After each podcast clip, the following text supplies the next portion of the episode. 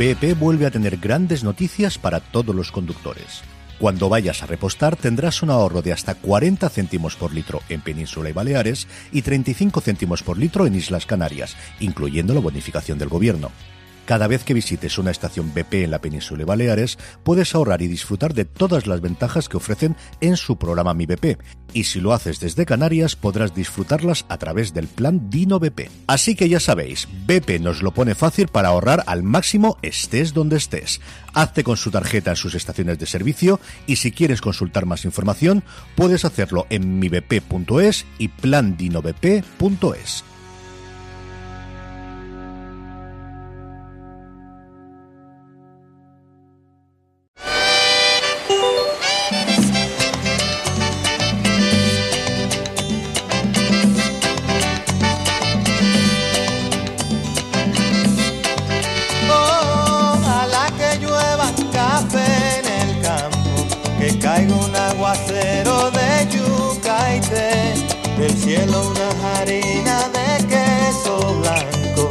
sur una montaña de y miel. Bienvenidos a Streaming de Verano, la edición Aceite de Coco Factor 5. Aceite de Coco Factor 5, Francis. Esto es lo que se nos ha ocurrido hoy. Edición Aceite de Coco Factor 5 del programa de Fuera de Series, donde cada semana repasamos y analizamos las novedades y los estrenos más importantes de las diferentes plataformas de streaming y canales de pago y en abierto.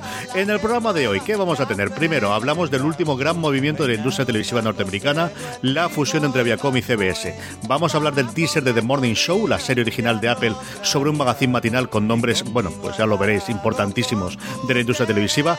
Más novedades sobre la serie del Señor de los Anillos, que con Tagota nos está llegando desde Amazon y analizaremos algunos de los estrenos de la semana como los Gemstones o Mindhunter. Además, como cada semana contaremos cuáles son las series más vistas por todos vosotros, lectores y oyentes de fuera de series a través de nuestros Power Rankings y terminaremos con las preguntas que nos envían relacionadas con el mundo de las series. Yo soy CJ Navas y el del aceite de Coco Factor 5 de Francis Arrabal. Francis, ¿cómo estamos? pues aquí estoy tostadito CJ, que hay que echarse, eh, o sea, malo para la piel, pero bueno para lucir morenazo en verano el aceite de coco Factor 5. Eso sí, no lo repitáis muchos veranos ni muchos días consecutivos.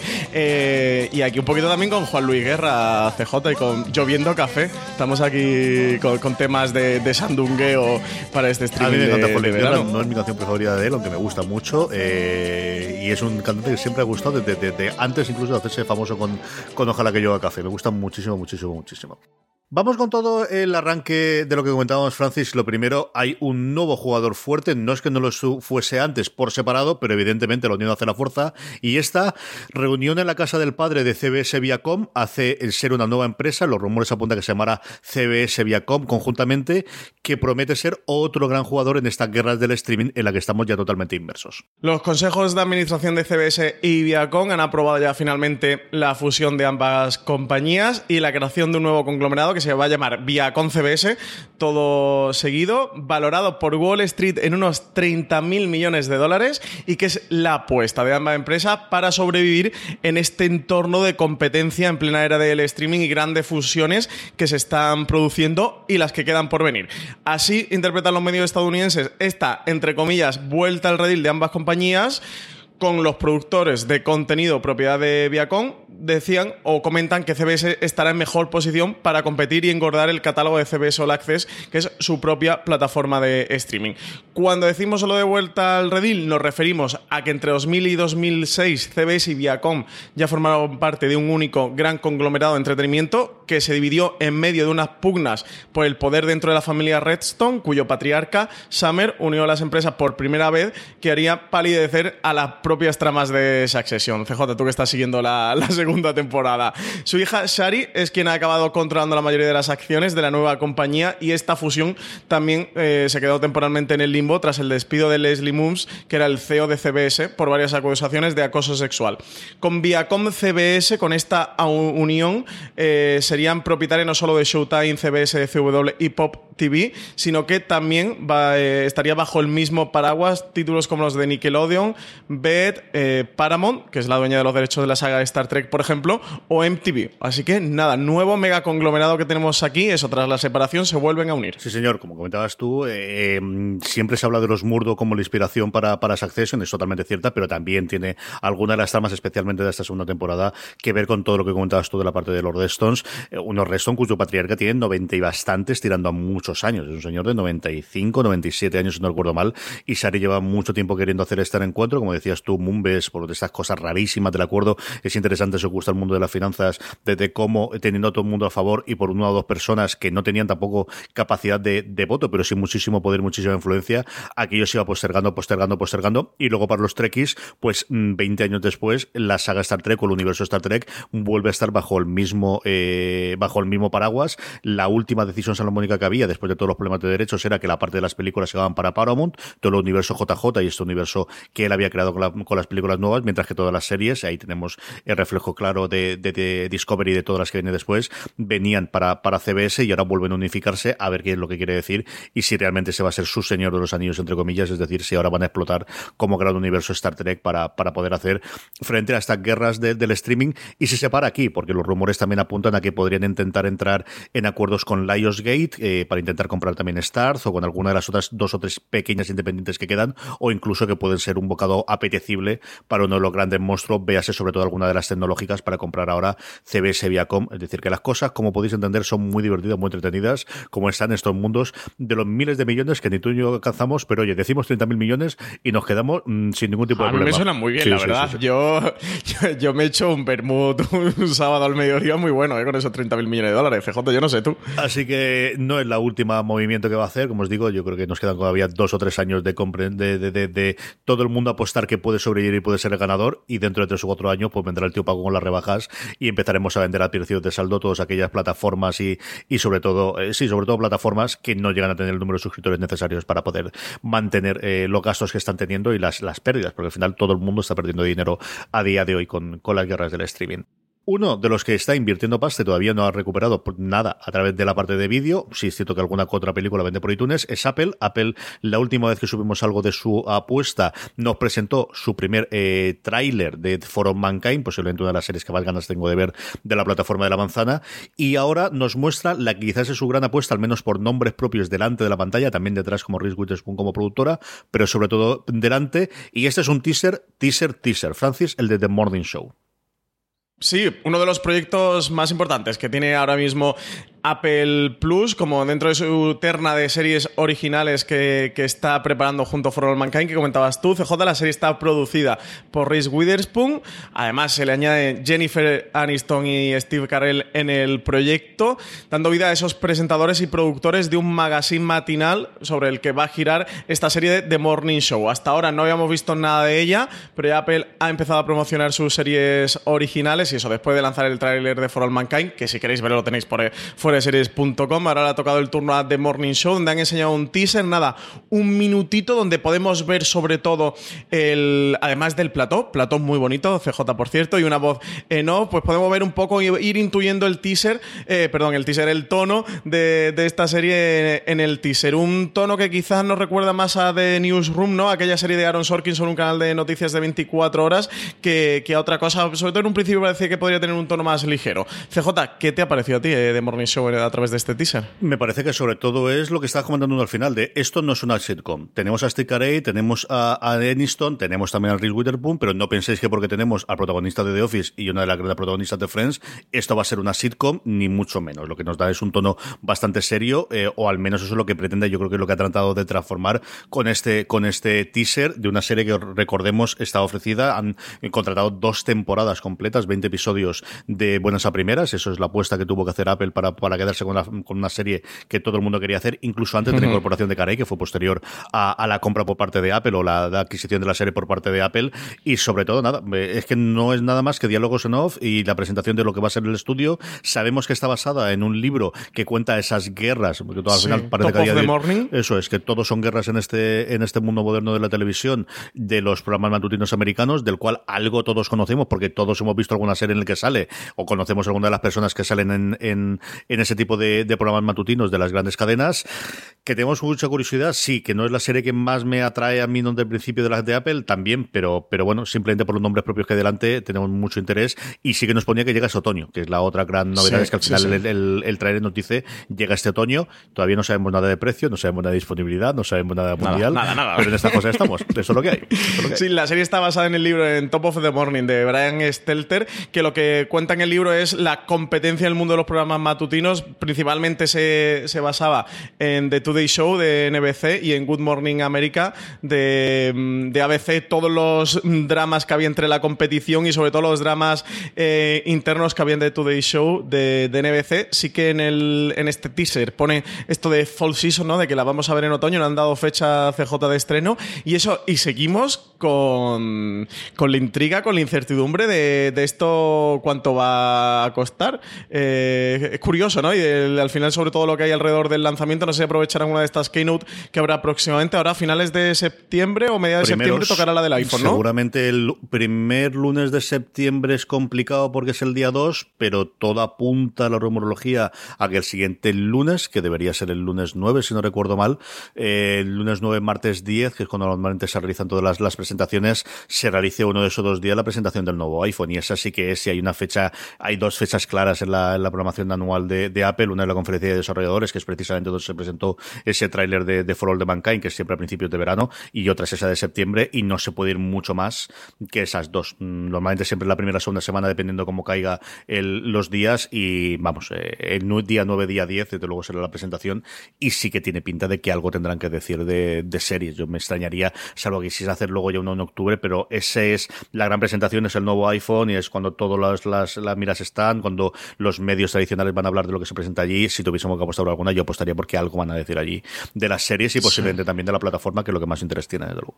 Sí, es que eso, al menos ponerle una fecha de estreno, que, que en esas presentaciones siempre han hablado de otoño, pero pensaros que Disney Plus de hace muchísimos meses sabemos que va a salir el 12 de noviembre de 2019 y que va a costar estos eh, 6-7 dólares. Y, es que todavía eso, Apple lo tiene ya a la vuelta de la esquina y no sé si todavía no se han terminado de decidir o quieren mantenernos con la expectación hasta el último momento. Desde luego es curioso, ¿eh? Toda la estrategia, el movimiento que está llevando de Apple con el lanzamiento de su plataforma, eso al no decir ni día concreto, ni más que una horquilla de esto de, otoño, ni, ni el precio. En fin, esperemos que en la primera de septiembre sabamos algo. La otra cosa que tenemos es Michael Hirst, el, bueno, pues eh, vuelve a sus series históricas después de haber escrito el guion de cosas como Isabel o Isabel la Era Dorada en cine o especialmente para series, tanto Los Tudor como más reciente Vikingos. Vikingos sabemos que se acaba, sabemos que tenemos esa posibilidad de spin-off, pero he encontrado cuál puede ser su próxima interés y no es ni más ni menos que yo creo un personaje que sea en ficción se ha hablado mucho menos de él, salvo que los franceses han hecho muchas películas que a mí se me han escapado, como es Carlomagno. Sí, Michael Hirst, el creador y único guionista de la serie Vikingos, ya tiene un nuevo proyecto. Se trata de Charlemagne o Carlomagno, en español, una serie sobre el emperador que está desarrollando para Kiwi, una plataforma de vídeo de episodios cortos que está empezando a anunciar varios proyectos ya para, esta, para esta plataforma de, de vídeos que cuenta con Steven Spielberg, entre otros, por ahí detrás. Eh, tras contar la historia del pueblo vikingo y los avatares de la realeza británica en los Tudor, Hearst va a abordar una, en esta nueva ficción histórica eh, atado a un personaje célebre como fue Carlomagno, el rey de los francos, que conquistó numerosos territorios europeos hasta forjar el Sacro Imperio Románico-Germánico, en el que se coronó como emperador. Se desconoce por el momento cuántos episodios va a tener la serie y su formato, ya que aún no tiene luz verde definitiva. Lo que sí sabemos es que Michael Hirst además está trabajando en el remake de Doctor Zivago en formato de miniserie de, mm, de, eh, varios episodios junto a la productora británica Hearstwood Films, responsable de la serie Sherlock, y que también se ha ido hablando de la posibilidad de que el universo vikingos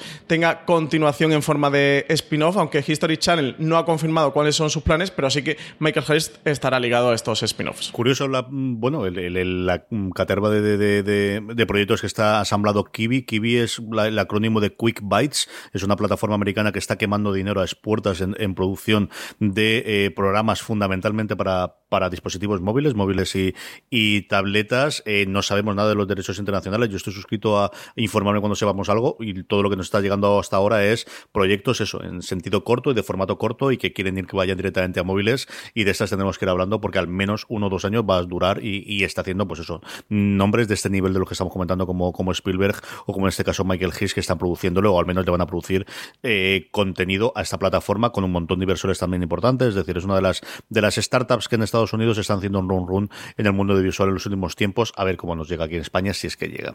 Y por último, eh, un poquito más, sabemos de Disney Plus, y es que Iwan McGregor podría volver a retomar el personaje, hombre, que no le lanzó la fama, pero sí le consolidó como estrella de Hollywood, que es Obi-Wan Kenobi.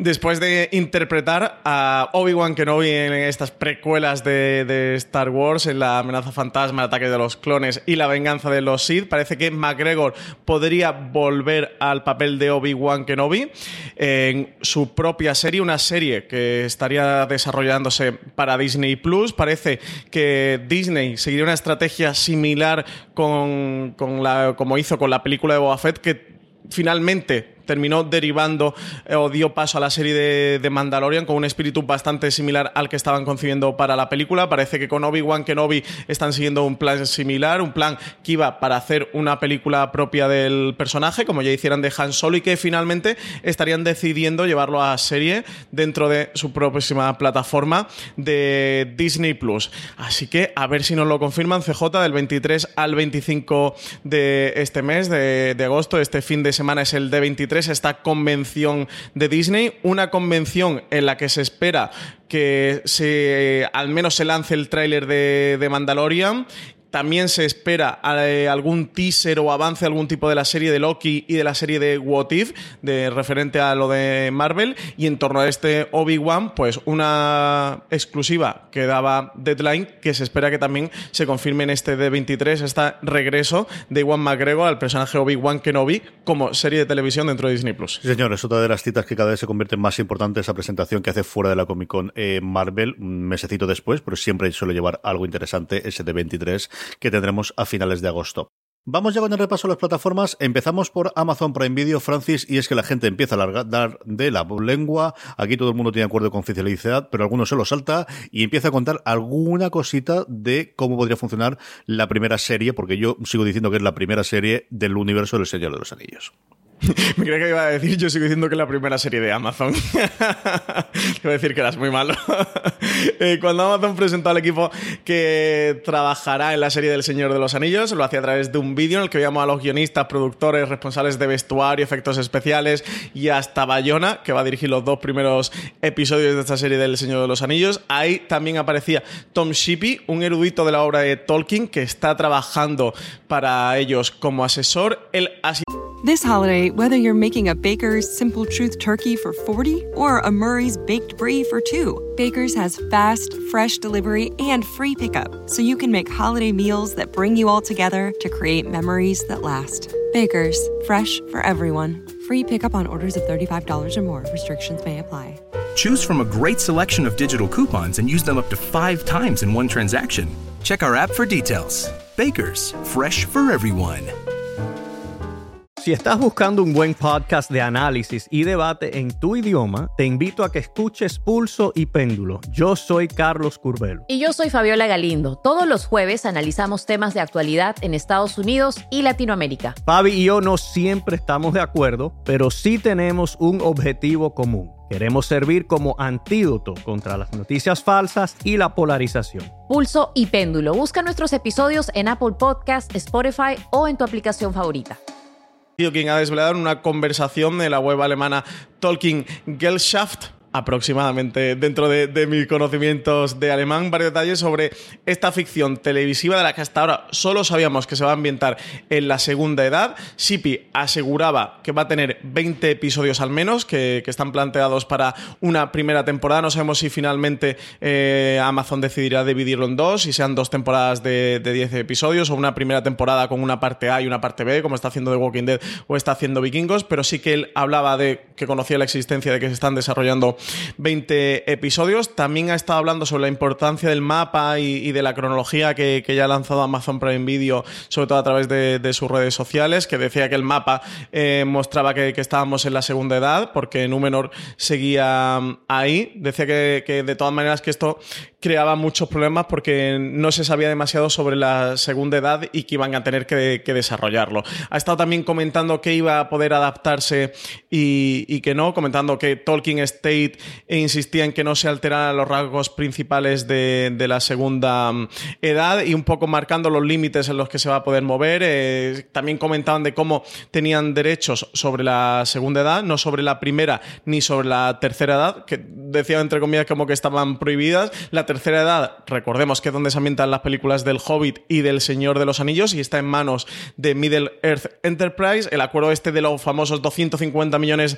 de dólares incluía solo la cesión para los derechos de la segunda edad, así que ahí se van a tener que mover. Sí que comentaba que dentro de la serie, bueno, pues podrán hacer referencias a la primera, referencias contextuales o que lo necesiten para el desarrollo de la serie, pero como que iban a tener que tener cuidado por esto de manejar los cánones eh, del mundo del Señor de los Anillos y no salirse de ahí. Luego, en cuanto a la fecha de estreno, decía que hasta donde él tenía entendido, tenían intención de que la serie se estrenase en 2021, así que no quería que la producción comenzara a lo largo de esto de 2019, ya que quedaba mucho por hacer. Decía que se, estaban desarrollando los trajes, las armas, las localizaciones. Así que esto es un poquito de, la información que ha dado Tom Shippey, de información que ya empezamos a saber sobre el Señor de los Anillos, CJ, que va cayendo casi a cuentagotas toda la información y desde luego va creando mucho rum, Parece que hasta 2021 vamos a tener que esperar al menos. A mí eso me parece un pelín exagerado 2021. Yo tuviese que apostar, apostaría por Navidades del 2020. Pero bueno, en fin, que ha estado más cerca que yo. Lo de la segunda edad era lógico. Al final lo que tú buscas es tener el nombre, pero tener libertad para poder hacer dentro de lo que cabe eh, escritura, ya que no vas a poder utilizar las novelas, eh, tener cierta libertad y, irte a la época quizás de los mayores héroes y, poder hacer algo con ellos y con la época de Con todos los anillos y todo lo demás. A ver qué es lo que ocurre, evidentemente. Lo, seguiremos comentando. Vamos con HBO España, Francis, que es, bueno, pues la cadena con diferencia o plataforma que más estrenos tiene esta semana, que más ha puesto las pilas. La semana pasada estrenó Succession y ahora le toca parte de, de, todas las comedias. Lo primero que estrenan el 19 de agosto es la primera temporada de, aquí en España, Los Gemstone. La nueva comedia de Danny McBride trata sobre una familia televangelista de fama mundial con una larga tradición de desvío del camino correcto, avaricia y trabajo caritativo, todo en el nombre de nuestro Señor Jesucristo. La serie está protagonizada por John Goodman, Adam Devine, Dave Patterson y el propio Danny McBride. CJ, tú has podido ver nada, todos los screeners que no han pasado y por qué no han pasado más. Has visto seis episodios ya sobre los Jamestown, te has visto más de la mitad de la, de la temporada. ¿Qué te ha parecido? Cuéntanos, ¿qué tal esta serie? Me ha divertido mucho. Vamos a ver las series tienen nueve episodios, porque el primero es episodio doble, eso es una hora y entiendes cuando ves el episodio porque es un episodio doble, porque termina, yo creo, de una forma bastante redonda como, como plantear como, como piloto. Es la tercera serie que hace Danny McBride para HBO, después de Eastbound and Down, que aquí no me acuerdo cómo, cómo la tradujeron, que es una serie de la que yo no he visto prácticamente nada, y mira que el, que el protagonista es un antiguo eh, pitcher de, de béisbol y que por esa temática me podría gustar. Eh, después de hacer Vice, eh, Vice Principals, esta parte muy gamberra, muy gamberra que vimos, que duró dos temporadas y que me gustó un poquito, me gustaba mucho la, relación que tenía con Walton Goggins, pero tenía parte del humor que a mí me tiraba para atrás. Yo confieso que el, que el humor de Danny McBride en Vice Principals mm, no es especialmente el que más me pueda gustar y por momentos es una serie que me gusta y me divertía y por momentos no. Yo con diferencia esta serie eh, creo que eh, encuentra el punto ideal de entre ese humor mm, eh, burrito por, por ciertos momentos y café que él suele tener habitualmente, con cosas como se ha podido demostrar que el tío es que escribe bien. O sea, a mí me llamó mucho la atención y tenía ganas de verla por una entrevista que lo oí en un momento de Ringer y luego porque al final él, junto con los colaboradores habituales con los que hizo las otras dos series no hecha, en la que esta es el guionista y el director del primer episodio solamente él, que son Jodie Hill y David Gordon Green, hicieron la película de remake de Halloween que se estrenó hace un par de años, que fueron los guionistas de esa, ¿no? Es una de estas curiosas, igual que hemos tenido a Jordan Peele que toda la haciendo comedia y de repente se ha ido al terror y que aquí puede hacer, y digo, bueno, pues a lo mejor yo creo que aquí puede hacer algo más. Y creo que sí. La serie va más allá de simplemente la comedia alocada que uno puede pensar cuando lee o cuando, cuando escucha esa presentación que tú has hecho de, bueno, pues de ricachones y de esos televangelistas que hemos visto siempre. Va mucho más allá, es fundamentalmente una historia que tiene toda esa componente que va a hablar de dinero, que va a hablar de todo ese tipo de, de lujos que tienes alrededor de la iglesia, que no acaban de meterse demasiado, y yo creo que eso estaba bastante bien eh, contado. Y luego realmente es una relación de, de, de, familia. Es una cosa muy curiosa porque he visto más de una crítica y yo también lo sentí cuando lo veía, compararla con Sucesión en cuanto es una historia de, de familias muy bien, eh, con ningún tipo de problema eh, de dinero. Aquí es una cosa muy chula que vemos al principio, es como cada uno de ellos tiene una casa dentro del mismo complejo. El nivel de producción, la serie, por mucho que parezca una comedia, es espectacular. Tiene cuatro o cinco momentos de decir, aquí se han gastado muchísimo, muchísimo dinero rodando estas escenas. Pero es una historia fundamentalmente familiar, fundamentalmente de los tres, eh, de los tres hermanos, de los tres pequeñajos que veías, que son el hermano mayor era protagonizado por Bernie McBride, Adam también del pequeño, y sobre todo yo creo la gran eh, descubrimiento que tiene la hermana, que tiene Eddie Patterson, a la que vimos previamente en Vice Principals, haciendo de esa hermana en la que por ser mujer o por ser la de medio nadie le ha hecho ni otro caso dentro de toda la organización. Y son ellos tres los que llevan la serie adelante. John Goodman hace del patriarca de la familia con mucho más peso y mucho más profundidad de lo que inicialmente puedas tener. En un personaje que podrías tener muy pegado a lo que hizo en su momento en Gran Lebowski, pero va mucho más allá. Y luego Goglins, que está haciéndolo como siempre lo que quiere. O sea, es un papel delicioso haciendo del tío de ellos. Eh, es una serie que por momentos es, como os digo, muy, muy comedia locada, pero casi no siempre, por momentos es muy eh, comedia familiar de qué ocurre en una familia eh, tan extraña en esta que los padres siempre estaban creando un pequeño imperio y luego tiene momentos muy Fargo. O sea, lo que más te puedo recordar es al, tipo de, comedia y de humor negro de los Fargo, tanto de la película como de la adaptación posteriormente en serie de Noah Wiley. Eh, de, a mí me ha divertido muchísimo, me ha gustado muchísimo, muchísimo.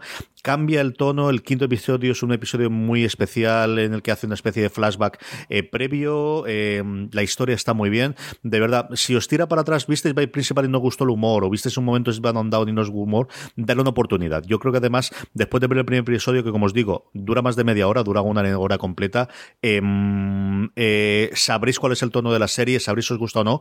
Tiene unos personajes principales maravillosos y unos secundarios también mm, deliciosos. Veréis, la persona, el, personaje de Dan DeVille, el pequeño, mm, tiene un chico viviendo con él que era un antiguo satanista y que lo ha reconvertido al señor, que es divertido el general.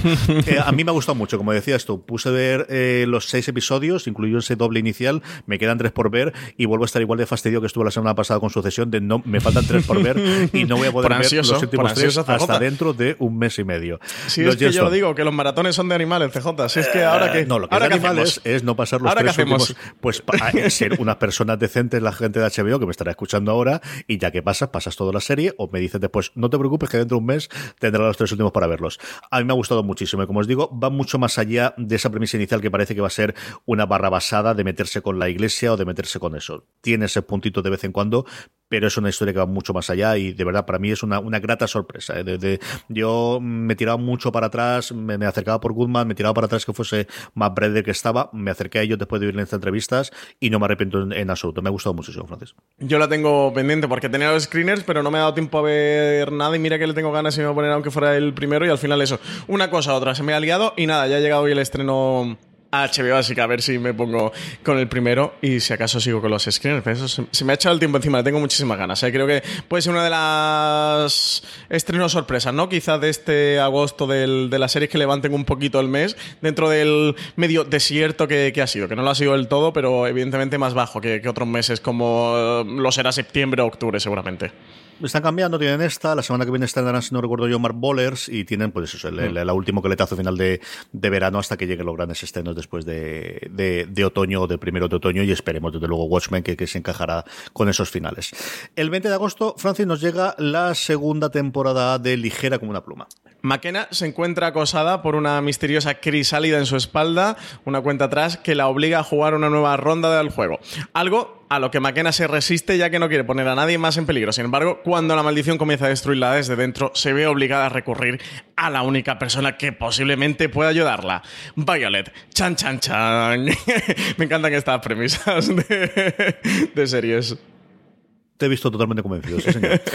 Y por último, un día después, el 21 de agosto, nos llega la primera temporada de una producción de HBO Europa, Before It Days. Drama de producción noruega en seis partes de los creadores de, Lee Hammer, y Eilif Scottping. Un fenómeno extraño comienza a ocurrir en todo el mundo, se producen intensos destellos de luz en el océano y aparecen personas del pasado. Nadie entiende cómo es posible, pero los visitantes no tienen memoria de lo que ocurrió y no hay vuelta atrás remarco los visitantes porque es a lo que hace ilusión este Beforeigners.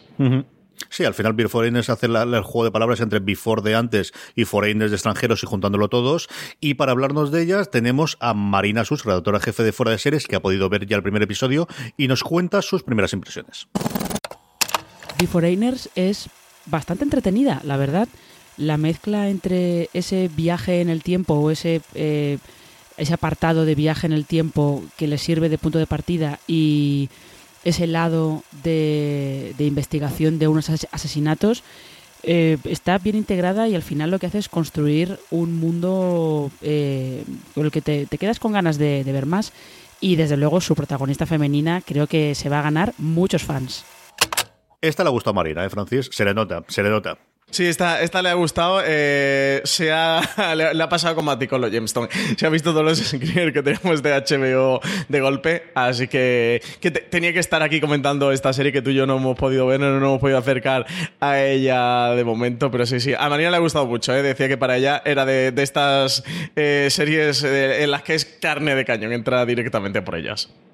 Vamos con Movistar Plus. De Movistar Plus no tenemos estrenos, pero sí has terminado de ver La Voz Más Alta de Lotus Boys y querías hablar un poquito de ello, Francis. Sí, ¿qué quieres? ¿Versión corta o versión larga, CJ? Tú mismo, ya, que sabes tú, yo a los 20 minutos corto el invento, ya está. Yo, mi versión corta es que para mí es una de las mejores series que hemos visto en este 2019. Añazo de miniseries CJ a la que eh, ya sumamos a la cuenta Chernobyl, sumamos Fossi Verdon, tenemos eh, La Voz Más Alta y unas cuantas más en la lista. eh. La, la competencia este año en, en los Emmy va a ser importante. La Voz Más Alta yo creo que no entró, ¿no? No recuerdo a mí lo nominado a los Emmy de cabeza. Yo creo que esta se queda para el año que viene, ¿no? Por, eh, por temas de emisión. se entra, sí, sí, para el año que viene, segurísimo. Esta se queda para el año que viene. Pero añazo 2019 de, de miniseries. Esta está creada por Tom McCarthy y Alex Metcalf, que a quien no le suena así Tom McCarthy de, de repente, es el director y guionista de películas como Spotlight, que se llevó el Oscar a Mejor Película. También Win Win, una película de 2011 con Paul Giamatti, que yo recomiendo a todo el mundo. Es un, auténtico pelón- peliculón, un poquito más eh, desconocido y solo quienes están detrás de este la voz más alta. Una miniserie de son al fin siete episodios tiene un formato un poco raro no son ni seis ni ocho son siete episodios en el que narra la vida de Roger Ailes que era, bueno, fue el fundador de, de Fox News y luego estuvo en, al inicio del Me Too acusado de acoso sexual a varias trabajadoras, presentadoras de, de Fox News. Bueno, se levantó todo un escándalo que propició que fuera expulsado de, de Fox News y murió a los 10 meses, un poquito más tarde.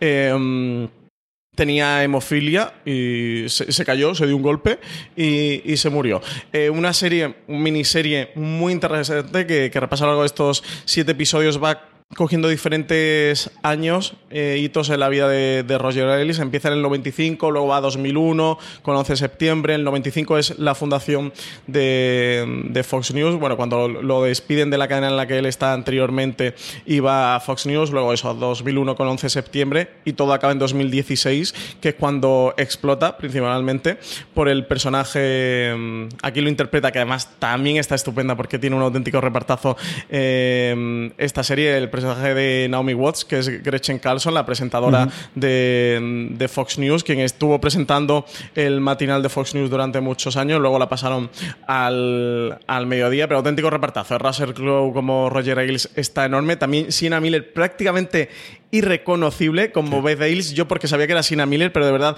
lo puedes intuir un poco por los ojos, pero es que está absolutamente oculta. También Seth MacFarlane, que, que está dando duro últimamente en interpretación. ¿eh? CJ que interpreta a Brian Lewis, eh, quien fue mm, asesor de mm, No comunicación. exactamente mano fue- derecha, porque tiene varias manos Sí. pero sí, de alguna forma es el que más o menos alguno de los momentos le dice, le intenta parar los pies, y Sí, no se deja. quien iba tapando un yo, poco ¿no? Mm. los, los desaguisados que iba dejando Roger Ailes por el, por el camino. Está muy bien. ¿eh? Y también está Simon Van Burney como Rupert Murdoch, que, que también es una interpretación muy, muy curiosa. Las grandes interpretaciones es la de la voz más alta. Eso para mí una de las eh, miniseries de, de este año.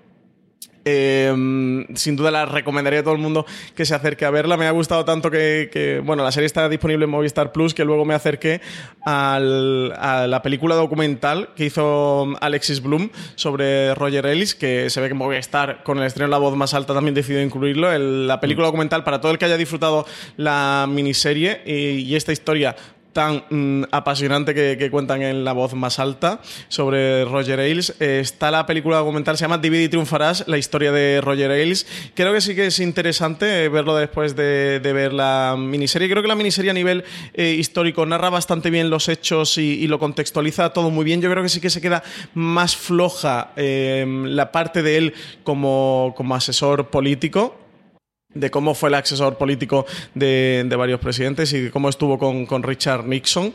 En, la película documental en Divide y Triunfar sí que cuenta mucho mejor esta parte, porque sí que va desde la infancia de Roger Ailes hasta su muerte, la voz más alta, eso como os decía, la miniserie arranca en el año 95, por lo cual hay parte a las que a lo largo de la miniserie va haciendo mención y hacen cierta mención a, su labor como asesor político, que, que, de hecho es, es su origen, empieza como productor en un programa de televisión, pero luego se fue con Richard Nixon, hizo toda la carrera como asesor político dentro del, Partido um, Republicano y luego es cuando volvió a la televisión otra vez como productora hasta luego finalmente fundar eh, This holiday, whether you're making a Baker's Simple Truth turkey for 40 or a Murray's baked brie for 2, Baker's has fast, fresh delivery and free pickup, so you can make holiday meals that bring you all together to create memories that last. Baker's, fresh for everyone. Free pickup on orders of $35 or more. Restrictions may apply.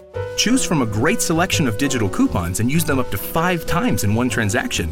Check our app for details. Baker's, fresh for everyone.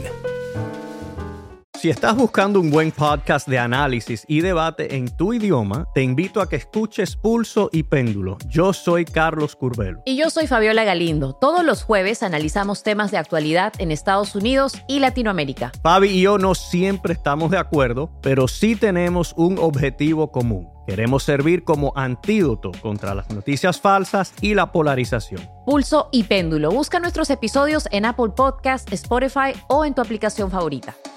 Fox News y bueno, relata muy bien todo el tema del, del acoso sexual y, y cómo eh, te, finalmente terminó explotando, de cómo era esta red de poder o esta red que tejió Roger Ailes y de cómo, cómo pudo permitirse todas estas atrocidades que, que cometió contra muchas mujeres. Una miniserie, ¿verdad? Imprescindible, que habla mucho sobre la posverdad, que habla mucho sobre Donald Trump y sobre todos los tiempos que corren actualmente. Así que de eso, sin duda, recomendarla. CJ es que la he disfrutado muchísimo, lo he pasado genial viendo eh, la voz más alta, eso incluso luego me, me, fui corriendo al día siguiente de acabarla al documental de, de Roger Ailes también por contextualizar un poco la miniserie y lo que contaban dentro de, ella, como digo, eso, eh, narra bastante bien, eh, a pesar de tener siete episodios, lo que es la figura de Roger Ailes, yo creo que, llegas a tener buena percepción sobre la figura de Roger Ailes, incluso a gente que no sepa ni quién era Roger Ailes, o esta historia se le quede un poco más lejos, porque el otro día, recomendándola por Twitter, algunos me lo decían, ¿no? De, oye, pues no me conocía la miniserie, pero no me he puesto con ella porque la historia se me ha quedado como un poco eh, lejana, de verdad. Sin duda, eh, recomendaros, si os gusta el mundo de, la televisión, eh, os va a gustar eh, la voz más alta porque habla mucho sobre, sobre la tele y sobre las formas de este señor y todo lo que hizo con, con Fox News y cómo llegó a convertirla eh, con muchos cadáveres por el camino en, en la cadena de, cable más vista de Estados Unidos. Yo he visto cuatro. A mí me gusta sin el, el, el, tanto como le ha gustado a Francis lo, lo, que estoy viendo hasta ahora y es cierto que, que, voy parándola. Creo que refleja perfectamente la relación que tiene especialmente con su asistente de ese poder y de ese acoso sexual que tenía con ella y las imágenes son brutales y yo sí. creo que de lo más Esta es muy que, dura. he visto yo está muy bien eh, esa parte de, de, de, conocer es el grado de humillación que esta mujer mm. llegaba a aceptar y el resto sí. yo confieso y lo dije también cuando hablamos de las primeras impresiones que el exceso de látex a mí me tira para atrás en ciertos momentos me tiraba muchísimo con Rupert Murdoch y en uno de los otros momentos también. Dicho eso, eh, sobre todo si no conocéis, yo sí conocía la historia prácticamente toda, eh, si no conocéis la historia, si es una cosa, bueno, pues para acercaros y para verlo, y yo echo mucho de menos lo que contabas tú de toda la parte previa. Sí. Yo sí pensaba que al menos uno de los episodios iban a tener en flashback, iban a tenerlo a él, pero bueno, al final yo creo que han decidido que tenemos aquí a, a Russell Crowe con todos los kilos de látex alrededor y que no vamos a dejar de, de utilizarlo y no vamos a tirarlo para atrás y, y han tirado eh, por ahí. Yo me quedan cuatro, la terminaré de verla seguro. A mí me ha gustado sin tanto como, como la Yo, con la interpretación de Russell Crowe, de verdad que al principio, en ese primer episodio en el que está viendo Russell Crowe, sí que, pues, pues, bueno, todo este látex, porque mm, Roger Ellis pensaba, mm, pesaba casi, pues no sé, 60 kilos, 80 kilos más de lo que pesará Russell Crowe. Eh, al principio me tiraba un poquito para atrás, pero luego entro también en la interpretación de Russell Crowe, sí que recomendaría a todo el mundo, por favor, ver esta serie en versión original para ver la interpretación y apreciar la interpretación de todos los actores, eso que tiene un elenco fantástico con Naomi Watts, eso, Seth MacFarlane, Sienna Miller, eh, Simon McBurney, eh, pero Russell Crowe de verdad tenéis que ver en, versión original y, y entro muy bien en su interpretación y en su figura. Luego viendo también en la película documental en el que ves los gestos de Roger Ailes, las maneras, las formas de expresarse, eh, el, movimiento de sus ojos, creo que Russell Crowe sí que consigue mimetizarse muy bien con el personaje y, darle el, tono. Eso incluso llegó un momento en el que me olvidé de- de toda esa capa que tú comentas. Y eso sí, creo que la parte política es muy importante para comprender la figura de Roger Ailes, para comprender el poder que tenía, para comprender la egolatría de este personaje y el creerse por encima de todo, por encima del bien, por encima del mal, de creerse casi un semidios y eso, de, permitirse pues atropellar a otros seres humanos. Eso, la historia que tú cuentas es la de, la de Laurie Lung, eh, que es eh, mm, pues eso, una de las asistentes que tenía dentro de Fox News. La historia esa es durísima. O sea, la escena creo que es en el quinto episodio, ¿no? En el que van haciendo con un montaje los pensamientos, recrear los pensamientos, las ensoñaciones del personaje de Laurie Lung. Es, es durísimo eh, de ver, ¿eh? Tremendamente, tremendamente mm, duro. Pero una miniserie Creo que siembra muy bien ciertas semillas la parte de Rupert Murdoch y con los hijos en el que ves claramente como, un, poco el, los viejo, el, el viejo mundo de negocios ¿no? versus el nuevo mundo de, negocios. Tiene varios destellos en ese sentido de cómo los hijos sí que están más apostando por, expulsar a Roger Ailes porque se conocen eh, todos los desmanes que, va cometiendo dentro de, de la cadena y eso, bueno, atropello a todo tipo de trabajadores, no solo eh, con el tema de acoso sexual con las eh, mujeres y como para Rupert Murdoch es ese tío que le está metiendo medio eh, eh, billón de dólares todos los años eh, con, con Fox News, ¿no? Y que le ha levantado la cadena y, que, y cómo en parte tapa, que un poco se tapa los ojos o no quiere ver todo, todo lo que está ocurriendo alrededor. Así que para mí muy buena miniserie, CJ. La voz más alta, tenéis que verla, oyentes de Fuera de Series. Sí, señor. Tenéis que, que acercaros a ella al menos para ver lo que hay. Yo creo que Gretchen Carlson es un personaje que, que yo descubrí una entrevista con ella que la desconocía más allá de las acusaciones, que es previa a MeToo, porque al final MeToo salta con Weinstein que es posterior incluso al fallecimiento de Roger Ailes. Es como si podemos ser lo que ocurrió antes o creó un poquito de caldo de cultivo antes del escándalo de Weinstein, todo es previo. Y, y es un personaje o al menos una mujer que quedó muy difuminada precisamente por eso y por llegar a un acuerdo finalmente con Fox. Pero tiene una carrera curiosísima, porque ella fue Miss América, pero estudió en Stanford, eh, acabó trabajando en televisión de una forma curiosísima y es que eh, le hicieron en un programa de estos de cámara oculta de risa, le hicieron cuando era Miss América, eh, como si hiciéramos un programa en el que todo era desastroso, no le daban pistas y ella logró sacarlo adelante, la gente estaba alucinada y a partir de ahí es cuando le fichan para, para empezar a presentar y es una, no recuerdo dónde lo oí la entrevista, pero la verdad que estaba muy muy bien y una mujer de- impresionante, me llamó muchísimo la atención, a partir de ahí eh, empecé a investigar un poquito de- de la vida de esta mujer. Vamos con Netflix, Francis. Lo que nos cuenta Netflix por primero es, bueno, pues yo creo para la alegría de todo el mundo, por fin tenemos la fecha del estreno de la tercera temporada de The Crown. Claire Foy ya no es la reina de Netflix. A partir del próximo otoño será Olivia Colman quien dé vida a la reina Isabel II en la tercera temporada de la serie de Crown, cuya fecha de estreno se ha fijado para el próximo 17 de noviembre. Ya tenemos fecha para el estreno de la tercera temporada de The Crown. Eso, 17 de noviembre, apuntároslo.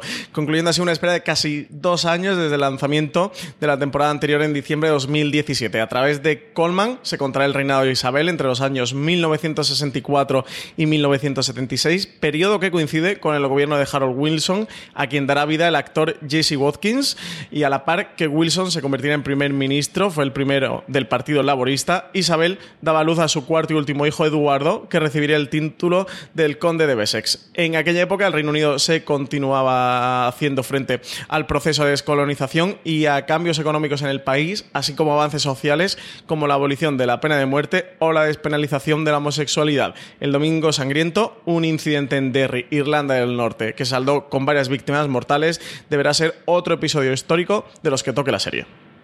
Sí, es el principio de todos los Travels y, con muchísimas ganas, que puedo decir. Yo ya sabéis que es una de mis series favoritas en general, desde luego de Netflix. Yo creo que es una de las tres, cuatro grandes, grandes, grandes producciones que tiene Netflix junto con Stranger Things, mm, eh, Black Mirror con todos los problemas que se le pueda poner a la última temporada y alguna cosa más. The Crown para mí es, es una maravilla de disfrute de sus dos primeras.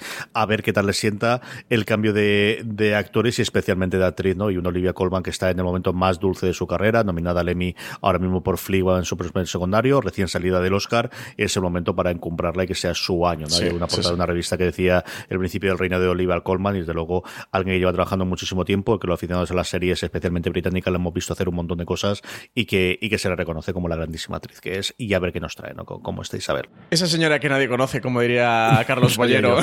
sabía yo, sabía yo que le ibas a meter el dedo. ¿De dónde ha salido esta señora? Ay, señor. ¿De dónde ha salido esta señora? Sí, sí, eh, lleva un, un año o dos años dorados Olivia Colman, es una muy buena actriz que venía haciendo unos trabajos fantásticos, sobre todo principalmente dentro de la televisión británica, y que eso, entre la película de, mm, de la favorita de Yorgos Lancimos, eh, que, que, terminó ¿no? casi de encumbrarla o cuajarla dentro de la crítica cinematográfica también, ha emprendido una carrera meteórica y, a ver ahora qué tal con, con, con, The Crown. Desde luego, la exposición que le va a dar la serie dentro de Netflix, una serie como The Crown, que quizás es la mejor, una de las mejores series que, tiene Netflix y que tiene también el, abrigo de la crítica.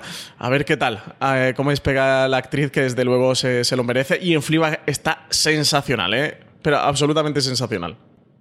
Por último, llegó Mindhunter con cierta polémica en Estados Unidos en los medios porque no permitieron enviar screens, como tampoco lo hicieron por la primera temporada.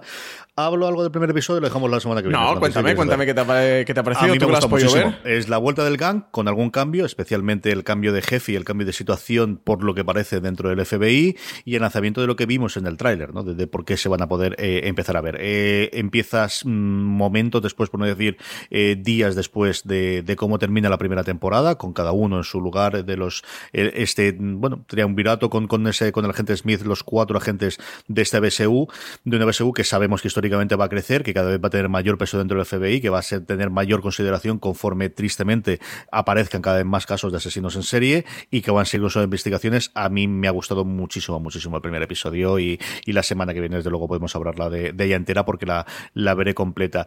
Una serie una temporada que tiene muchísima variación en duraciones de episodios. Tenemos duración episodios el primero es muy corto comparado con los otros, está a los 43 minutos, 47 minutos. Hay otros episodios que se van a la hora y pico. Los dos primeros están dirigidos por Fincher, eh, que yo pensaba que, iba a ser después, iba a dirigir el primero y el último. Y tenemos nueve episodios, si no recuerdo mal cuando, lo, cuando los he visto. Así que, bueno, por la semana que viene yo podemos hablar un poquito más de, esta, porque yo creo que esta sí que tú y yo la habremos visto seguro por la semana que viene. Maratón, esta maratón.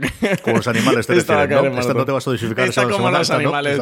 Hombre, hombre, pero también te digo, es que Hunter es es una serie muy visceral. Este que verse la, este que verse el tirón son solo nueve episodios, así que sí, esta va a caer tarde y media, CJ. Canales de pago, terminamos con ellos el 22 de agosto a TNT, llega The Detail una serie policial protagonizada por tres detectives estrella que trabajan en el Departamento de Homicidios de la Policía Metropolitana de Toronto. Cada semana un nuevo crimen aterriza en sus escritorios para que este trío de mujeres policía investigue las razones y la manera en la que se han cometido los asesinatos y den con el culpable hasta que un misterioso caso con conexiones personales entre en escena. TNT estrena esta producción de 10 episodios el 22 de agosto a las 10 y cuarto de la noche con un triple episodio. CJ. Pues muy bien, con todo esto terminamos con nuestra recomendación de todo lo que hemos comentado. Francis, ¿con qué te quedas? Yo voy a quedar con este Beforeigners de HBO España, a ver qué tal. Es alguna serie curiosa, producción original europea, que le haya gustado tanto a María Such, me levanta mucha curiosidad y tiene este elemento eh, fantástico que a ver qué tal, a ver qué resulta este Beforeigners. Y también no te voy a engañar porque Tú ya habías visto el Gemstone y te lo quería dejar, que sabía que tú le ibas a poner. sí, esta es fácil. En fin, eh, como habéis oído, había muy poco de estreno esta semana, pero los Gemstone es una verdadera maravilla. Acercaros al primer episodio, es un piloto largo, luego los episodios son de media hora. Media hora por la parte de arriba, ¿eh? O sea, no pensé media hora, 23 minutos, modelo eh, cadena en americana. No, media hora son 37 minutos, 36 minutos, es lo que suelen durar. El primero se va un poquito por debajo de la hora, es así, pero acercaros a él. De verdad que yo creo que, que, que os puede gustar mucho mucho y ser una de las sorpresas de este verano. Los Gemstone es mi recomendación en HBO España de esta semana. Vamos ya con los Power Rankings, vamos ya con las series más vistas por todos vosotros, querida audiencia, durante esta semana pasada.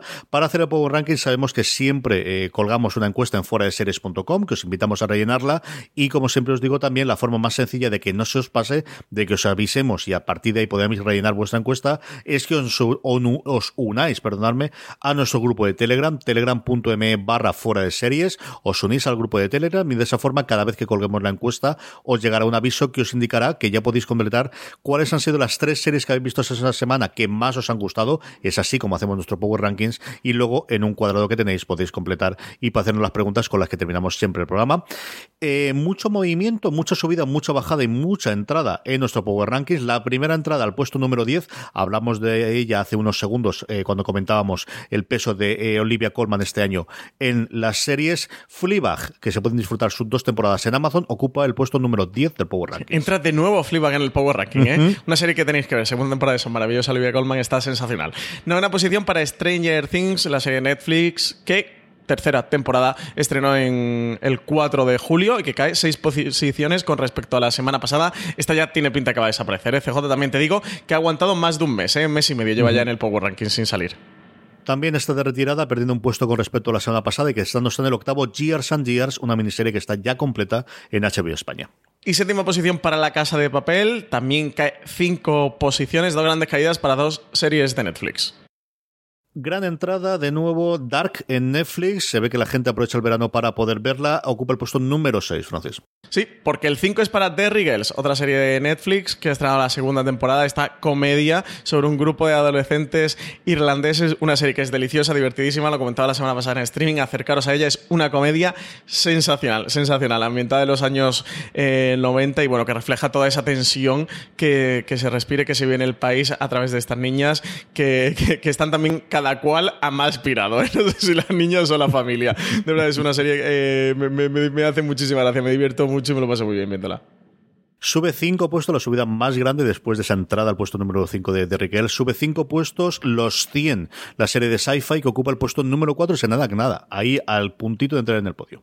Porque sube tres posiciones para meterse en la tercera. Euforia, serie disponible en HBO España, que ha acabado su temporada que ha ido escalonando eh, los puestos en este Power Ranking, así como los comentarios del público y de la crítica. ¿eh? CJ, una serie que ha ido creciendo mucho conforme ha ido avanzando su primera temporada, creada por Sam Levinson, el director de una película como Assassination Nation, Nación Salvaje. Eh, y nada, aquí tenemos euforia, eso, parece que se va convirtiendo en una pequeña sensación y tenemos segunda temporada confirmada. Sí, yo creo que ha ido muchísimo menos a más, como no tanto de menos a más, sino de ser vapuleada por la crítica a hablarse muy bien de ella, especialmente con los últimos tres episodios. La que pierde el puesto de honor de nuestro Power Rankings cae al puesto número dos, después de mantenerlo durante muchísimo tiempo. El cuento de la criada, cuya tercera temporada ya ha concluido y podéis ver en HBO España. Porque el primer puesto se lo ha quedado The Voice, la serie de superhéroes de Amazon Prime que sube cuatro posiciones en el Power Ranking hasta la primera posición CJ. Pequeño fenómeno en el que se ha convertido The Voice, ¿eh? que se estrenó con no demasiado ruido, conforme ha ido viendo la gente, la verdad es una serie que está muy bien, eh, muy bien escrita, muy bien producida, una serie con mucha eh, calidad, a la que además a todo el mundo que, que oigo hablar de ella o que me, que me dice que, la ha visto le dedica buenas palabras. La serie está muy bien, yo sin duda esta también os la recomiendo, esta tenéis que verla, de los mejores estrenos veraniegos que hemos tenido. Sí, señor, está muy, muy, muy bien y por eso ocupa el puesto número uno. Y terminamos con las preguntas de los oyentes, terminamos con todas esas preguntas que nos hacéis llegar por las redes sociales, ya sabéis, seguirnos como fuera de series en cualquiera de ellas, Twitter, Facebook, Instagram, donde queráis, o bien en ese cuadrito que os decíamos previamente cuando en la encuesta con la que hacemos el Power Rankings. Francis se ha metido en con Bollero, así que toca ahora spoilers. Anda, no vemos de los otros dos temas, anda. Claro, es que ahora en verano hay que hacer un poquito de polémica, CJ, que, si no se nos van los oyentes. bueno, la semana pasada en streaming eh, decíamos el comentario lo dejado Fernán Garate sobre que decía que iba a tener que dejar de oír los programas tan recientes que hacíamos en Fuera de Series porque se tragaba spoilers a mansalva, que qué manía teníamos de hacer spoiler. BP vuelve a tener grandes noticias para todos los conductores. Cuando vayas a repostar tendrás un ahorro de hasta 40 céntimos por litro en Península y Baleares y 35 céntimos por litro en Islas Canarias, incluyendo la bonificación del gobierno. Cada vez que visites una estación BP en la península de Baleares, puedes ahorrar y disfrutar de todas las ventajas que ofrecen en su programa Mi BP. Y si lo haces desde Canarias, podrás disfrutarlas a través del plan Dino BP. Así que ya sabéis, BP nos lo pone fácil para ahorrar al máximo estés donde estés. Hazte con su tarjeta en sus estaciones de servicio y si quieres consultar más información, puedes hacerlo en mibp.es y plandinobp.es.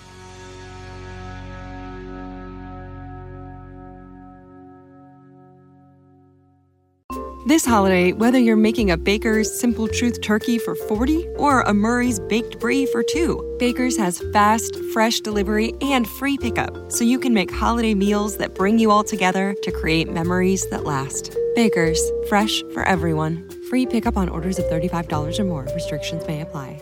Choose from a great selection of digital coupons and use them up to five times in one transaction. Check our app for details. Bakers, fresh for everyone. Eh, ya lo co- comentábamos, ¿no? Y contextualizaba un poquito el comentario que, nos dejaba Fernán. Eh, Ray Steele, al hilo de esto, nos comentaba, que nos preguntaba que si teníamos la sensación de que en España se es mucho más sensible a los spoilers, que las series americanas es un página oficial, a los tres días de salir ya ponen fotos del último capítulo y que en podcast, cuando hablan con actores de series, dice que no hay comentario de aquí diremos spoiler o, o cosas así.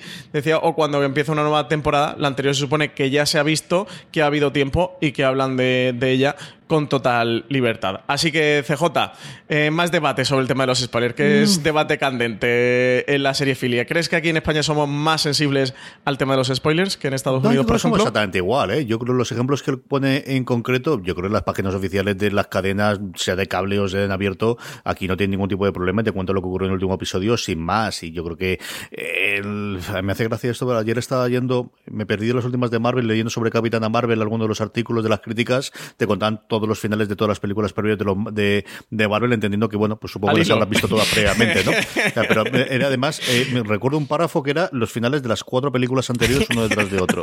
Que dice, sí, tiene No te- sentido porque no te lo normal es que. Infinity pero- War, ¿no? Dime por Dios que no te has enterado de Infinity War. No me he enterado de Endgame todavía, no, no, no, porque sí va a Ay, estar perdón, Capitán de Infinity Marvel. War, te he dicho de Pero no, Endgame. no, pero vamos, que daba por supuesto que evidentemente si está viendo Capitán Marvel es porque ha visto las cuatro anteriores sin ninguna duda, que no me parece mal. Yo creo que depende, y depende por ramos, y yo creo que al final es una cosa muy personal el hasta cuánto aceptas o cuánto deja de aceptar. Yo creo que las, las cadenas tienen claro que se ha emitido, se puede hacer absolutamente todo. Otra cosa curiosa son los realities y, y- y no sé. Yo no creo que seamos muy distintos los americanos en esto. Yo creo que las cadenas como tal, y luego yo creo que los medios de comunicación sí que hay alguna línea, quizás a lo mejor, pues no sé si son los medios españoles o si en fuera de serie son más respetuosos, entre comillas, con ellos y intentamos ponerlo. Yo sí he visto algún titular que yo no lo pondría en fuera de series porque me parece muy cafre.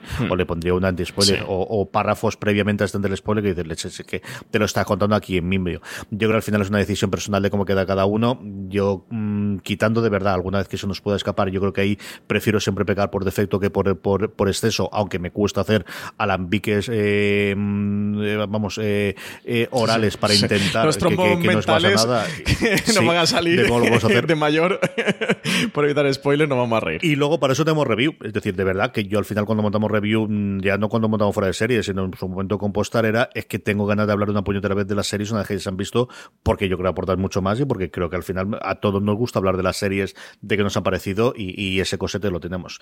Bueno, pues lo hacemos lo mejor que podemos todo. Yo no creo que seamos muy especialitos, muy distintos a los americanos. Es cierto que yo he oído podcasts en los cuales tiran eh, por ahí y otros en los cuales desde el principio te dicen el aviso del spoiler, te intentan cortarse y yo creo que cuando lo sueltan es más, más que por eso, es por porque se le ha escapado o por lo que ocurra. Mm, Pero creo que eso ocurre aquí y ocurre allí y supongo que ocurrirá en Francia, ocurrirá en Inglaterra y en otro lugar. Sí, Yo- sí, yo creo que, que los canales aquí en España son. O sea, tienen una política muy similar a la norteamericana. De hecho, la mayoría, por no decir todos los canales españoles, eh, me refiero de plataformas de streaming o de pago, no Qui- quitando Antena 3, Telecinco, Televisión Española, etcétera, etcétera.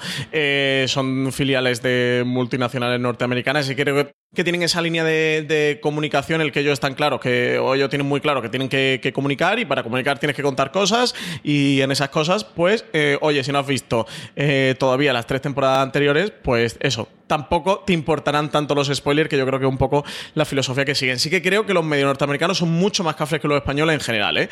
Y que fuera de serie en particular, que por eso lo reconozco, eh, por si no ha quedado claro, me da bastante coraje el comentario de Fernán, porque creo que somos los más respetuosos y los más cuidadosos con el tema de los spoilers y que todos somos como muy sensibles de, oye, vamos a respetar mucho, de que, que sabemos que hay esta sensibilidad y que a la gente le molesta mucho, de hacerlo todo sin spoiler y lo hacemos en los podcasts y lo hacemos en la web. De hecho, inventamos un programa como fue Fuera de Series Review precisamente para poder hablar de las series con spoilers, solo a gente que ya hubiera visto la serie entera. O sea, hasta hicimos un programa ex profeso para poder evitar los spoilers, así que creo que nosotros somos muy, muy, muy cuidadosos. Eso, si supierais la de no, mm, con noticias y artículos y críticas eh, que leemos a diarios todos los de fuera de series para poder crear contenidos. La de spoiler que nos comemos, de hecho, eh, nos pasó la semana pasada, además fue culpa mía que le, que le reventé el final de, de los 100 a, a, Marina y a Valen porque le pasé un artículo, no recuerdo de quién era, si era de TV Line, CJ, no sé si tú lo recuerdas, eh, que hablaba de eso, era, creo que era una entrevista sobre el... No. ¿El qué? No, que no, no, lo recuerdo, no Ah, lo vale. recuerdo, pero sí, esas entrevistas finales con los con los con los creadores que suelen Claro. tener pactadas con los medios, esa es Sí. vamos, primero se cuelgan dos segundos después de que se ha emitido el episodio y son sin piedad ni Claro. nada. Yo había echado un vistazo por encima, pero yo no veo los 100, entonces no, no sé tampoco hasta qué punto lo que es spoiler o no. Y les pasé el artículo de, oye, echale un vistazo que creo que puede estar interesante para sacar algo. Claro, en el titular no había nada, pero ahora resulta que en la URL te ponían todo, todo mm, eh, lo que pasaba, que, que era muy gordo, lo ponía en la URL. Yo, evidentemente, no me iba a fijar en la URL si, si están poniendo un spoiler de lo que haya ocurrido. No voy a decir aquí, vaya aquí que ahora suelto yo el spoiler. Pero aparte, como no veía la serie y tal, pero- y lo habían puesto en la URL, o sea, eh, que, que ellos te cuelan spoiler a tope y eso. no, pues y- eso era el titular original que le pareció muy cafre y lo quitaron después y por eso aparece Claro. la URL. Sí, sí, sí. esas cosas ellos, ocurren. ellos son- sobre todo son muy cafre con los spoilers, ¿eh? es que te lo sueltan. O sea, la típica muerte de Walking Dead, tal, pero. mm, Pero eh, a, a tope. Con Juego de Tronos no os quiero ni contar la clase de barbaridades de los medios norteamericanos. O sea, ellos van a tope de. Oye, esto se ha emitido a las 10 de la noche. A quien le interesa lo ha visto a las 10 de la Sí, noche. a, a mi y al día siguiente leer el no te 90% interesará lo ha tanto. visto en directo y, Claro. y si lo quiere leer justo después de que se meta el episodio. Yo, sinceramente, yo es que estoy de acuerdo, ¿eh? Fuera de serie lo que pasa es que seguimos este patrón por ser más respetuosos y tal, pero, pero es que de verdad, o sea, me estás diciendo que te he spoileado eh, la, la séptima temporada de, en, de Arrow, de, te, te, te he spoileado la primera, te he spoileado la tercera, te he spoileado la quinta, de verdad, cuando va por la séptima temporada y, cosas así, o sea, yo... Sí que entiendo este margen, este un, un cordón sanitario, ¿no? De 24, 48, 72 horas, no sé, hasta la semana. Pero, pero más allá de ahí, el- sobre todo el problema al final del tema del- de los spoilers, y esto sí que quiero que, como que todo el mundo lo tenga muy claro, es que no hay que reventar la experiencia a la gente, pero reventar la experiencia de la gente puede funcionar en dos sentidos. Uno, destripar el contenido y otra, que por no poder hablar de los contenidos, no crees contenido y tampoco la gente pueda disfrutar con material adicional sobre, sobre la serie. Eso sí que creo que, lo debemos de tener todo muy claro, de que al final el miedo al spoiler tampoco se convierta en no podemos hablar de nada, directamente es uh, la censura del, del spoiler impuesta. Yo creo que en ese sentido, creo, ¿eh? Eh, que los españoles sí somos más delicados, más sensibles que los norteamericanos, o que quizás estamos todavía madurando en este sentido, que todavía nos afecta más, que a lo mejor ellos ya lo tienen un poquito más, más superado, o sea, un poquito menos sensible. Yo creo que soy muy, muy sensible, aparte de, eh, se puso de, eh, moda, se hizo mainstream la palabra spoiler y a la gente le hacía mucha gracia de cualquiera que comentara algo, decía spoiler, y entonces ya todo es spoiler, y, eso creo que, también ha hecho bastante daño, el, ponerse de moda la, la palabra, que cualquier cosa que diga, ya todo el mundo empieza a saltar spoiler y le haga como mucha gracia a esto, creo que también nos ha afectado bastante. Eh, dicho eso, en Fuera de Series mm, evitamos bastante los spoilers, eso. Creo que, mm, que, que nos saldrán trombos cerebrales de mayores, pero bueno, va, va en, el riesgo del evitamos trabajo. los spoilers, menos en los guiones de streaming, donde Francis está empeñado en ponerlo todos los puñeteros semanas. Más cositas aquí. Oskin nos dice que antes de nada deciros que nos hace gracias. En serio, me considero súper fan de todos los podcasts que hacéis. Muchísimas gracias. Y quería saber si a España va a llegar este año la temporada 5 de Schitt's Creek. Recordamos que están las cuatro primeras, la quinta es por la que ha sido nominada a los Emmy. ¿Qué sabemos de esto, Francis? Pues sí, sí, sí, sí que mm, eh, anteriormente las temporadas han llegado eh, casi con cu- cuando se estrenaba, por ejemplo, de hecho aquí en Movistar, eh, la serie tiene Movistar Plus en España, cuando se estrenó eh, la quinta en Estados Unidos, aquí en España se estrenó la cuarta, eh, Movistar Plus la estrenó en, en enero de este año, pero ahora sí que ya se han puesto al día, la quinta temporada de Schitt's Creek va a llegar en septiembre a Movistar eh, Series Manía, van a estar colgando cada miércoles eh, los nuevos episodios disponibles, además de todas las temporadas anteriores que ya las podéis encontrar. Así que nada, que lo sepáis, que eh, la quinta temporada es... ¿Cómo se dice esto? ¿Es Kids Creek o Shit's Creek? Shit, shit. ¿Es Tienes que decir directamente shit porque la cosa es, la broma Sí, es es, la gracia, que pero- suena como shit. sí, sí. Entonces, Pues esa es Pues- la, la gracia que duda. Entonces, shit creek. Pues Shit's Creek. Eh, quinta temporada en septiembre, Movistar Series Manía y eso, cada miércoles nuevo episodio. Más cositas. Sas Prenoso nos pregunta que por qué ha tenido tan poco éxito Big Little Lies en Antena 3 y ha tenido tanto en HBO las dos temporadas, si pasaría al revés, y sí que creemos que 45 revoluciones en Netflix tendrían más éxito que su paso por Antena 3. Cosas sobre plataformas y cadenas en abierto, Francis. Pues a ver, yo aquí, eh, si fuera a, a asegurar algo, a dar una opinión muy firme, eh, esta- estaría cobrando un pastizal de Antena 3 o de Netflix como, como consultor, eh, si tuviéramos la respuesta definitiva a esta cuestión. Yo creo que, que en general eh, las series en... cu- Cuando suelen hacer compra en Norteamérica su- suelen llegar eh, muy tarde y, sí que hay algunas que se han convertido en éxito. Por ejemplo, The Good Doctor, que llegó tardísimo a Telecinco con la primera temporada. Ya, de hecho, AXN iba a empezar a emitir la segunda al poco tiempo, cuando eso, mm, The Good Doctor llegó a Telecinco y se convirtió en un auténtico exitazo. em, batió cifras de récord la emisión de The Good Doctor en Telecinco y fue un mega exitazo. O sea que, que por un lado, el que, que lleguen tan tarde puede desmontar esta teoría. Yo sí que creo que series como Big Little O The Handmaid's Tale o series así, pasó con Juego de Tronos también que, que la emitieron en abierto, eh, son series que han creado un fandom muy fuerte y que realmente el, el verdadero público potencial de la serie, el verdadero público que está esperando la serie, que está esperando verla, que quiere verla, mm, ya la había visto por, por HBO, que al final en Big Little Lies, bueno, pues pescas público en abierto de Antena 3, el público en general, el espectador medio de Antena 3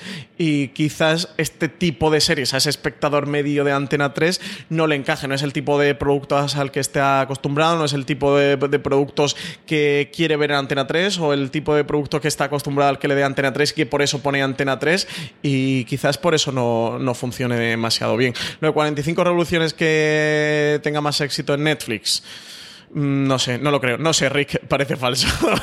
no creo que vaya a tener demasiado éxito. No, o sea, no, no- no creo que vaya a tener un, La Casa de Papel eh, 45 revoluciones Netflix. De hecho, yo creo que se va a quedar muy ahí, que al final la serie no tenía un perfil demasiado alto y creo que, que- se va a quedar eh, donde está. Y eso, yo por Big Little Lies no sé lo que tú piensas, pero es que creo de verdad, un poco el efecto Juego de Tronos, ¿no? Que quien quiso ver Big Little Lies, pues ya, la ha visto. El público de verdad Big Little Lies. No hay nadie que se estuviera esperando y diga, ay, mira, la van a poner en Antena 3, pues ahora aprovecho y la veo. Que al final también creo que son churras con merinas. Al final tienes una plataforma que en el caso español la tienes bajo demanda y, la otra que es un día o una hora concreta en la que vas a tener una medición objetiva que a mí me parece lo que me parece, pero que son las reglas del juego que tienen ellos, que son en este caso Cantar Medio en Estados Unidos Nielsen, con la otra, es decir, Bill Little Lies es un fenómeno en HBO porque suponemos nosotros que lo ha sido, porque nadie sabemos ni número de visionados ni lo que hay, lo que es un run run. Es decir, igual que ocurre con, con Chernobyl, todos estamos convencidos de que ha sido un grandísimo éxito, pero no tenemos una cifra de si esto lo ha visto un millón, dos millones, tres millones. Sabemos que parece que en nuestras burbujas particulares de cada uno alrededor, parece que todo el mundo lo ha visto, pero no tenemos más. Yo creo que al final es muy complicado el poder comparar el éxito de lo que busca una antena 3, que lo que quiere es un pase con unos números necesarios para que le dé un share para poder ver los anuncios, que tenga HBO, que al final lo que quiere es ese run run de, pues no sé si serán 50.000, 150.000 o 200.000 personas que abren mucho o que tengan la suficiente fuerza de prescripción y puedan hablar de, de las temporadas o que después pueda optar los premios y que tenga esa parte. Yo creo que son dos juegos distintos todavía a día de hoy, que todo va convergiendo y que al final las teles cada vez se buscan esa segunda parte después y que las, pero que es una cosa complicada. Yo creo que de que comparar lo que busca como éxito una cadena en abierto de lo que busca todavía un HBO es, es diferente y es distinto y no lo tenemos. Y en 45 revoluciones estoy contigo. Yo no tiene pinta. ¿Qué cosas más raras han visto? Pues sí, la casa de papel.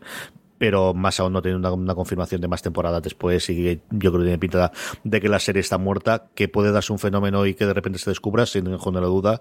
Yo si tuviese que apostar, creo que, que, que esas eh, genio en la botella o genio embotellado, como dicen Leo, el, el, el lightning in the bottle que dicen los americanos del rayo dentro de una botella, se dio con la casa de papel y es complicado que se pueda dar con otro, pero seguro con alguna más edad.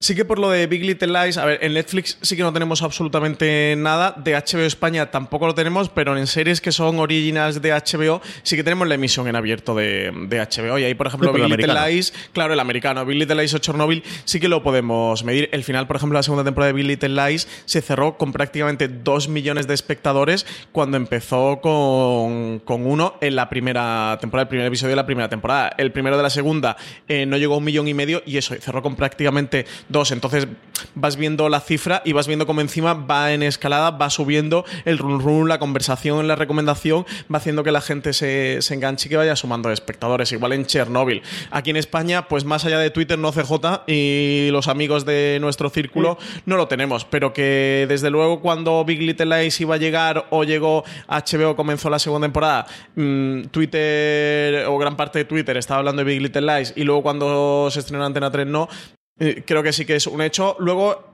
otro debate es el público que hay en Twitter y la edad del público de, de Twitter y el de el que consume HBO, el que consume Antena 3. Que, que esto de la conversación social también tiene, tiene otro tema, pero esto se nos escapa de, de streaming por duración.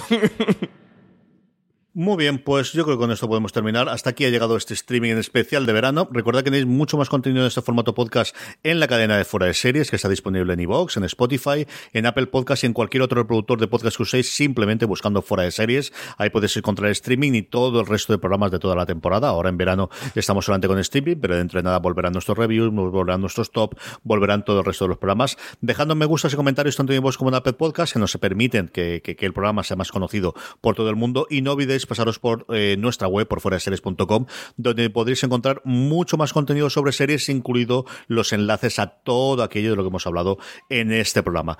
Don Francisco Arrabal, se nos va acabando el verano, pero todavía nos queda un último programa en agosto, la semana que viene. Sí, nos queda todavía un tema de latineo, CJ.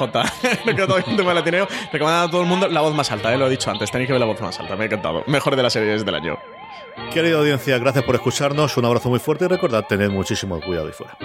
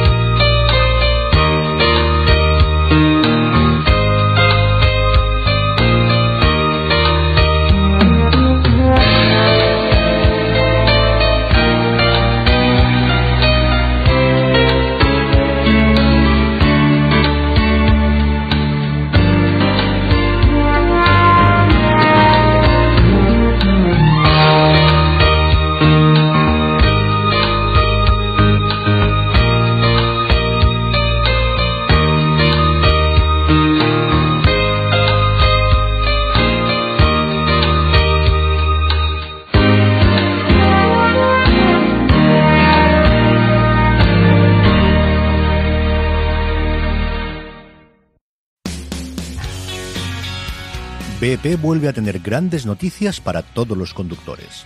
Cuando vayas a repostar tendrás un ahorro de hasta 40 céntimos por litro en Península y Baleares y 35 céntimos por litro en Islas Canarias, incluyendo la bonificación del gobierno. Cada vez que visites una estación BP en la península y Baleares, puedes ahorrar y disfrutar de todas las ventajas que ofrecen en su programa Mi BP. Y si lo haces desde Canarias, podrás disfrutarlas a través del plan Dino BP. Así que ya sabéis, BP nos lo pone fácil para ahorrar al máximo estés donde estés. Hazte con su tarjeta en sus estaciones de servicio y si quieres consultar más información, puedes hacerlo en mibp.es y plandinobp.es.